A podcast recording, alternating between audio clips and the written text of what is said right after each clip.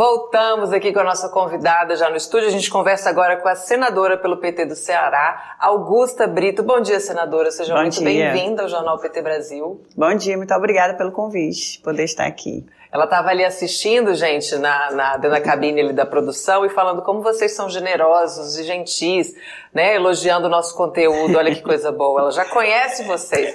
Senador, o PT tem conseguido aumentar né, essa representatividade feminina no parlamento de modo geral, né? Nas câmaras de vereadores, de deputados estaduais.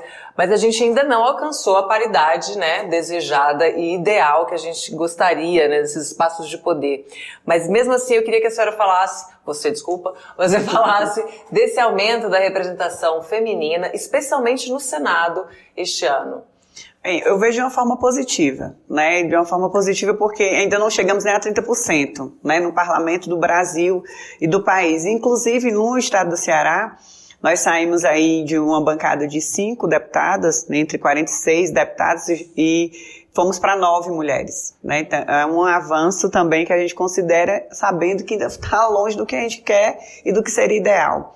Mas, assim, a nível do Senado, a gente espera que esse debate, que essa força já tenha uma liderança e tenha uma, uma bancada feminina que realmente possa ter essas pautas, né, que tem a ver, independente do que vá se defender ideologicamente, que também pode se discordar, porque a gente não é obrigado a pensar igual, nem por ser mulher, nem por ser homem, mas uhum. tem pautas femininas que realmente são comuns, né, a nós mulheres. Então, eu espero que com esse aumento, ainda não suficiente, a gente consiga avançar em algumas coisas, como, por exemplo, é, garantir uma representatividade também na mesa, né, do Congresso, no Senado, como na Câmara também, de mulheres, né, e, inclusive, já tivemos até uma, uma fizemos uma pesquisa como fazer com que essa pauta da gente ter, porque né, agora no Senado a gente não teve nenhuma mulher participando ali da mesa diretora uhum. do Senado, e já tem proposta de PEC que a gente está vendo se vai pedir o desarquivamento dessa PEC que foi apresentada em 2015,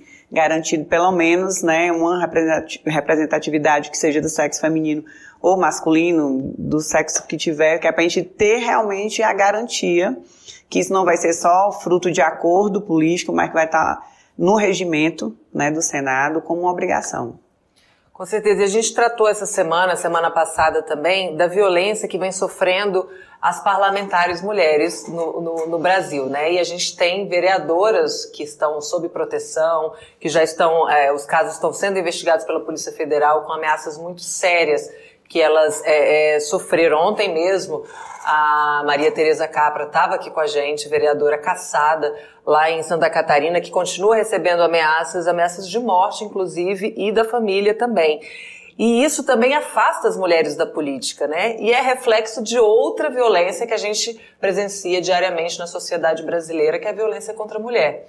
Então, quais os caminhos para a gente combater esse problema tão sério? Eu, eu, atribuo muito essa violência, que seja violência doméstica, todo tipo de violência que acontece contra nós mulheres, inclusive a violência política, que é diária, né? Ela, ela se apresenta de uma forma, às vezes, muito silenciosa e que aparenta até, inclusive, muitas vezes, assim, passa despercebido por ter sido naturalizado por tanto tempo a questão do machismo estrutural. Uhum. Então, tudo que vem o machismo construiu, de que lugar de mulher não é na vida pública e sim na privada, que para ela está ali é, a obrigação de cuidar da sua família, da sua casa, enfim, das obrigações da vida privada e não da pública, uhum. é, de certa forma, vem até hoje, né, infelizmente, fazendo com que as mulheres realmente é, não consigam estar nesse espaço público com, com, com toda a segurança que o homem já tem o privilégio de ter.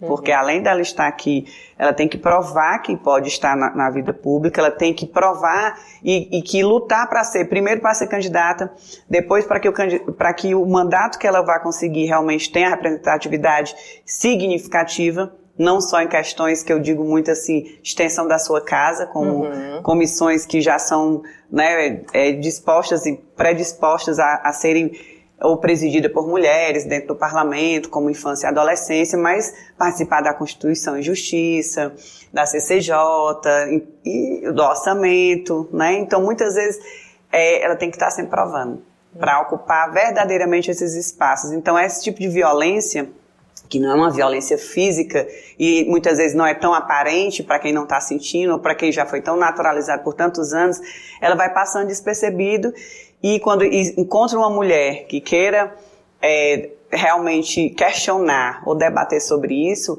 aí é que vem a pior tipo de violência, né? É maluca, é doida é, quer ser homem, enfim, a gente não quer, né? A gente quer só ocupar os espaços da forma que tem que ser ocupado. A gente quer falar alto, quer falar baixo, sem questionamento nenhum. A gente quer ser simplesmente o que a gente é uhum. e participar da mesma forma, porque a gente tem o mesmo direito de estar participando da vida pública, seja com mandato, seja em cargos de decisões, né, que envolvem não só as questões de mulheres, né, que eu, eu digo assim, o que é que é questão de mulher? Uhum. Tudo, né? Tudo que envolve a sociedade. Não existe uma coisa específica sobre isso determinando. Mas até a gente provar que tem capacidade para estar naquele espaço público, estou falando agora da política, da vereadora, que eu fiquei assim, é, sem acreditar. Como é que acontece uma, um tipo de violência política, uhum. né, a caçar o mandato de uma vereadora por um motivo que eu, eu realmente não considero um motivo justo nem, nem pensável, né?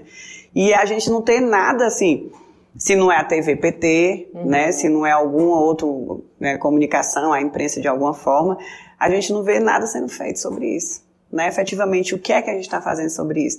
Inclusive, eu fiquei questionando o que é que a gente pode fazer dentro do Senado, uhum. né, com o mandato de uma mulher, de mulheres também do Senado, para que a gente possa estar tá amparando de certa forma e ajudando essa mulher a voltar para o seu mandato, a ter sua vida, a viver livremente como tem que ser, né? Uhum. E eu digo, é muito triste e muito cruel com nós mulheres a gente querer viver, a gente não quer só sobreviver. A gente quer viver. E viver como? Viver de forma livre. Com certeza. E aí eu fiquei realmente, porque, porque eu assisti, né, aqui, através do jornal, com esse caso que não é só esse, né? Uma simbologia de vários que estão acontecendo no país como um todo. Inclusive, também no nosso estado, a gente tinha e participava da Procuradoria Especial da Mulher na Assembleia, como deputado estadual. A gente acompanhou vários tipos de violência política contra vereadoras, contra é, prefeitas, vice-prefeitas, simplesmente pelo fato de serem mulheres, né? Então, a gente tinha toda uma rede né? Eu, eu digo assim, a gente criou uma rede de apoio entre as parlamentares, vereadoras, entre as mulheres na política, na verdade, uhum. prefeitas, vice-prefeitas, deputadas, de saber assim, ah, você não está só. A gente também já passou por esse tipo de violência e a gente está aqui para se unir, para tentar combater, para combater esse, qualquer tipo de violência que venha sendo cometida, especialmente a violência política, que nos tira daquele ambiente que é para a gente estar, tá, né? Nos tira do debate, muitas vezes, tira de várias formas, como eu já falei aqui, mas muitas vezes de muitas formas cruéis, onde você já é excluído, você não é nem considerada, uhum. né? Você não é nem chamada para ser para estar tá na mesa de negociação, né? De uma pauta ou de ou participar de uma comissão importante. Então é uma luta, mas a gente conseguiu no estado fazer com que as vereadoras é, realmente se sentisse pertencente do mandato e fizesse um mandato bem atuante e que a sociedade também percebesse isso e através da Procuradoria Especial da Assembleia, elas também se sentem no apoio, né, a mulher disse, ah, aqui na Câmara de Vereadoras, uhum. né, tem, tem esse órgão da Procuradoria e se acontecer algum tipo de violência, eu já sei para onde eu vou procurar. Esse tipo de coisa vai motivando, é importante realmente a gente ocupar os espaços né, que tem a ver com a política e de mulheres na política. E também criar essas soluções, né? A ex-ministra Ideli Salvati também conversou com a gente na semana passada sobre esse caso da, da, da vereadora Capra e falou da criação, né? Eles, elas estão movimentando, as mulheres do PT estão movimentando aí a criação de um observatório da violência política que é, vai ser interministerial, a gente está dando a maior força para essa iniciativa, para poder sempre apurar esses casos, né, e, e, e tentar frear a velocidade que isso está acontecendo, porque o povo está muito à vontade para agredir as Exatamente. mulheres. A, a Jovizinha aqui está dizendo parabéns pela coragem e resistência, senadora. É, Luiz Pereira também te dá os parabéns pela luta e trabalho realizado. Paulo Carvalho te dá bom dia, diz que ele e a esposa Maria Inês te admiram muito e precisam de mais mulheres como você no poder. Parabéns pela luta das mulheres, é, diz aqui a Isabela da Milano Vieira. A Jovizinha também comenta que a ampliação da bancada de mulheres do PT é muito importante né, na Câmara dos Deputados, Senado, Câmara dos Vereadores, para defe é, defenestrar o machismo estrutural. A Vera diz força e luz na luta, senadora, por mais, muito mais mulheres na política. E agora eu queria falar também do seu mandato. É, o que, que as mulheres e os homens né, do, do Ceará e do Brasil podem esperar do seu gabinete aí na atuação no Senado e também na, no apoio ao presidente Lula e pela reconstrução da democracia e do país? Em total empolgação, né? Eu sou totalmente comprometida. Tra vou trabalhar imensamente em todos os espaços que tiver, que tiver oportunidade. Estou aí junto com a bancada do PT no Senado. Já quero dizer que é uma bancada muito participativa, já tivemos várias reuniões Inclusive, já estão sendo discutidos espaços dentro das comissões, faço questão de participar, porque estive com, com o nosso líder da bancada, o Contarato, e já disse a ele, já fui líder né, no Estado, como líder do governo, do uhum. nosso querido ministro hoje, Camilo Santana, quando era deputado estadual, e eu sei muito o que é esse papel. E eu disse assim para ele, né, para o nosso senador Contarato, eu disse: você como líder nesse momento que o nosso presidente precisa de todo apoio aqui do Senado para que possa desenvolver os projetos que realmente são relevantes, que a gente considere e acredita para a nossa população, vai ter todo o meu apoio. Estou com muita vontade de trabalhar, determinada para ajudar realmente o nosso projeto do nosso presidente e disse para ele que ele podia contar comigo em qualquer momento, para qualquer atividade política dentro do Senado, para defender os projetos que vão ser apresentados, as mensagens do governo que vão chegar até lá, para a gente discutir, debater e conseguir realmente fazer com que o que se está é, se desenhando dentro dos ministérios né, que seja do combate à fome, que seja de todos os projetos, a questão da, da saúde em si também, da fila de cirurgia, uhum. a gente quer estar tá lá apoiando, quer estar tá lá defendendo e quer estar tá contribuindo também com algumas proposições que a gente já está desenhando, já está pedindo, como a questão de apresentar também um projeto de lei sobre, sobre o apoio aos órfãos do feminicídio. A gente tem essa pauta, assim, uma sensibilidade específica por vários motivos, inclusive presenciais, de, de ver e acompanhar crianças e adolescentes, especialmente, que tiveram ali na sua frente, né? É, o, pior, eu diria assim, a pior dor que poderia acontecer, que é o seu pai matar sua mãe e depois se matar. Então, a estrutura familiar se acabar ali na sua frente. E que apoio tem essas crianças e adolescentes a partir uhum. dali, né? Uhum. O que é que o Estado, o que é que o governo faz sobre a, sobre essas pessoas, né, sobre essas crianças e adolescentes. Então, a gente já vai querer apresentar esse projeto também aqui no Senado. Enfim, queremos trabalhar com muita força. Eu garanto que não só o estado do Ceará, como o Brasil vai ter uma senadora que é determinada a fazer o bem e com certeza nesse período, depois de tudo que a gente passou aí, é, e que a gente fica sem acreditar que nós estamos em 2023 e a gente uhum. vê e perceber tanta raiva, tanto ódio, enfim, e, e tanta, eu, eu não tenho nem palavras, para não aceitar o que democraticamente foi escolhido, não aceitar o que está ali que, e que é democracia é isso, uhum. né? Então não vamos inventar ou querer a, criar coisas, situações, né, que Graças, graças a Deus, graças ao nosso presidente Lula, a toda a nossa bancada, não só a do PT, os aliados, os partidos aliados, é, tem uma determinação muito grande para a gente manter a democracia e a ordem. Então, eu vou estar lá também para defender, né, e para lutar, juntamente, a gente sempre está na luta, né,